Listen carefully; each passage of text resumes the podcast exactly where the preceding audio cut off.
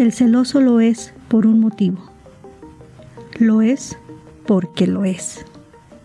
Son los celos un monstruo engendrado y nacido de sí mismo. Obra literaria Otelo. En la obra literaria Otelo, el personaje principal mata a su esposa por desconfiar de ella, a raíz de la intriga de su amigo. El argumento de esta obra gira en torno a una pareja cuya unión es rechazada por la familia de Desdémona por motivos raciales. Otelo, inseguro de su posición social, comienza a desconfiar de su esposa, luego de recibir consejos de un amigo que argumentaba que Desdémona lo estaba traicionando. Otelo Después de varios sucesos, cegado por los celos, mata a su esposa. Cuando se da cuenta de su error y de la mentira, se quita la vida. El Observatorio Manuela del CIDEM ha informado que varios casos de feminicidio por celos son procesados judicialmente como homicidios por emoción violenta, según el artículo 254 del Código Penal.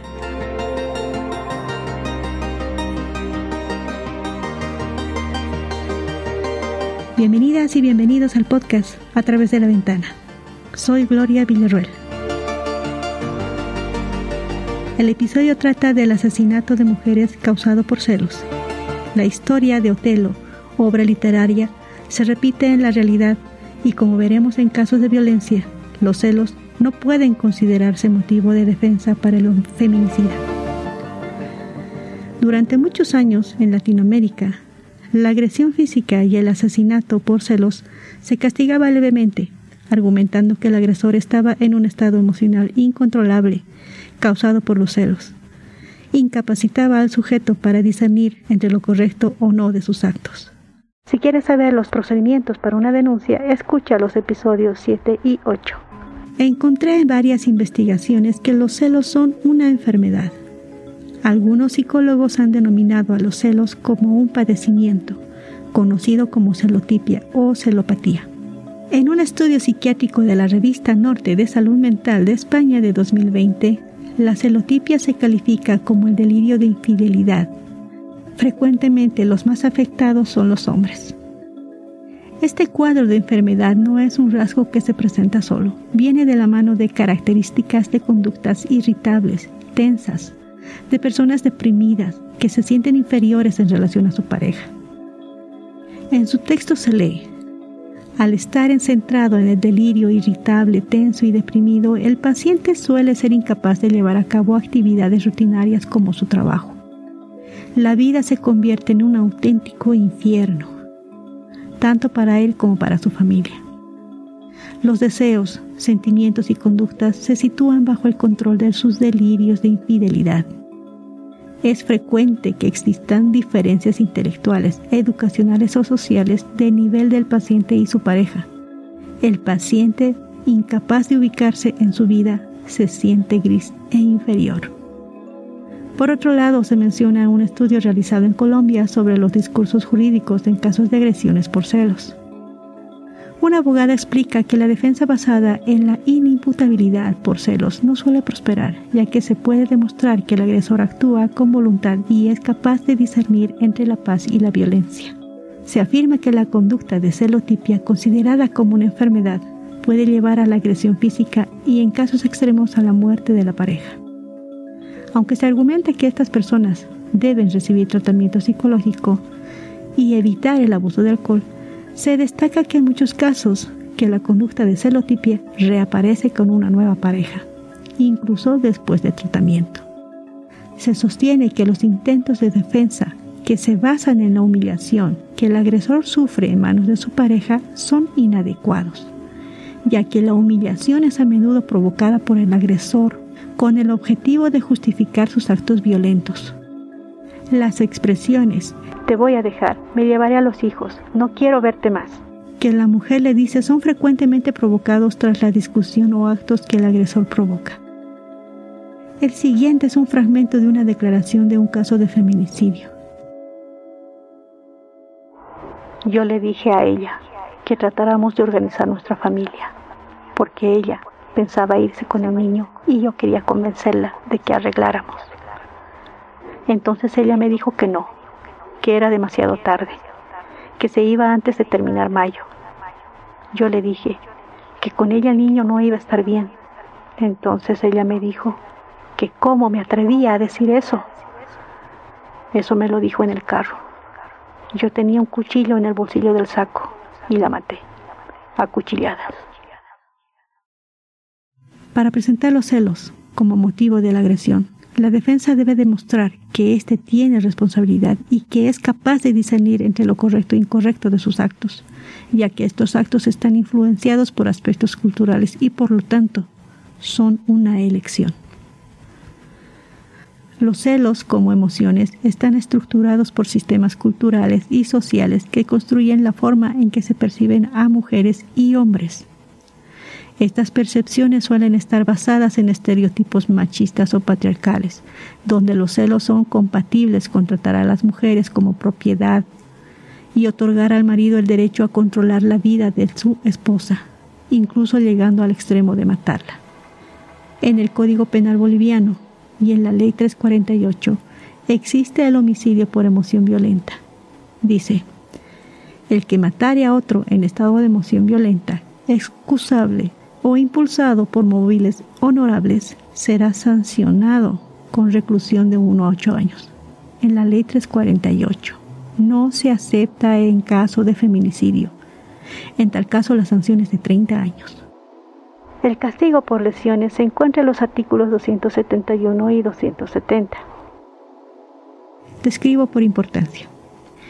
En el artículo 271, lesiones graves y leves se sanciona con privación de libertad de 3 a 6 años, del cual derive incapacidad para el trabajo de 15 hasta 90 días. Si la incapacidad fuere de hasta 14 días, se impondrá al autor sanción de trabajos comunitarios de 1 a 3 años. En el artículo 270, lesiones gravísimas, se sancionará con privación de libertad de 5 a 12 años, del cual derive incapacidad permanente para el trabajo o que sobrepase de 90 días. Las lesiones gravísimas son las siguientes. Enfermedad o discapacidad psíquica, intelectual, física, sensorial o múltiple y permanente.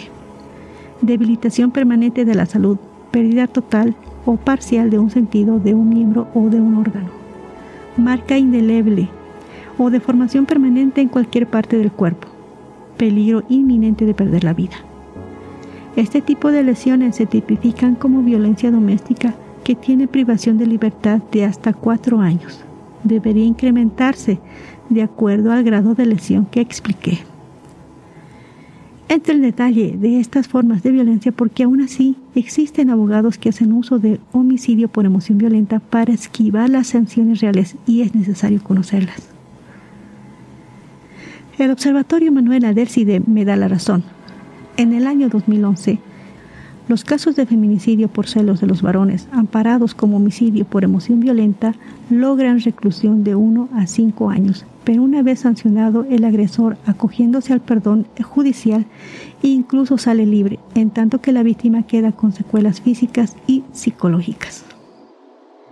La coordinadora de proyectos del CIDEM, Patricia Brañez, relata, el sistema judicial, desde el Ministerio Público, aduce que los hombres se enseguecen por celos que causan la violencia y el asesinato, donde se interpreta que la justicia justifica los hechos de violencia extrema contra las mujeres porque el homicidio por emoción violenta solo tiene una sanción de 2 a 5 años. Durante el año 2022, la Fuerza Especial de Lucha contra la Violencia, FELCB, registra en Bolivia un total de 94 feminicidios. Dejó a 130 niños y niñas en situación de orfandad. Según datos de la Coordinadora de la Mujer, 130 menores quedaron huérfanos a raíz de las 94 mujeres víctimas de feminicidio durante estos 362 días de la gestión 2022. Lamentablemente, eh, la violencia en contra de las mujeres sigue siendo eh, una de las preocupaciones em, de mayor que, más nos, nos convoca. Durante el fin de semana y feriado de Navidad se registraron tres feminicidios, dos de estos en Santa Cruz y uno en Cochabamba. Los mismos eh, están siendo obviamente investigados. Hemos tenido que lamentar nuevamente un caso de feminicidio este fin de semana. Este hecho se ha suscitado en la comunidad Tirari, a 120 kilómetros del municipio de San Inés de Velasco, en el departamento de Santa Cruz. Tenían dos hijos menores en común. Este hecho se ha suscitado nuevamente por el consumo de bebidas alcohólicas y los problemas de celos que ya venían atravesando durante varias gestiones.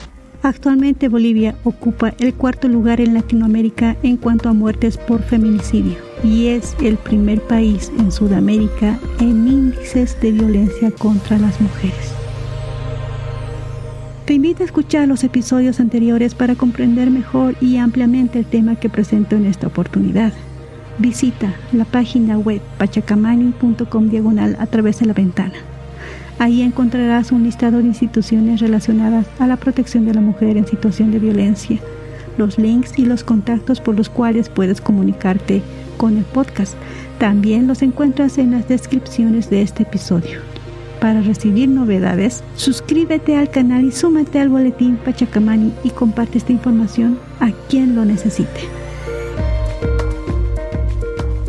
El guion y la producción del episodio por Gloria Villarroel Salgueiro. En la edición, Gloria Villarroel y Richard Mujica. Diseño sonoro por Richard Mujica. Música, Deep Dick y Patrick Patricios. A través de la ventana es un podcast del colectivo Pachacamani en coproducción con Camani Audio. A través de la ventana te veo y te acompañaré. Producido por Kamani Audio.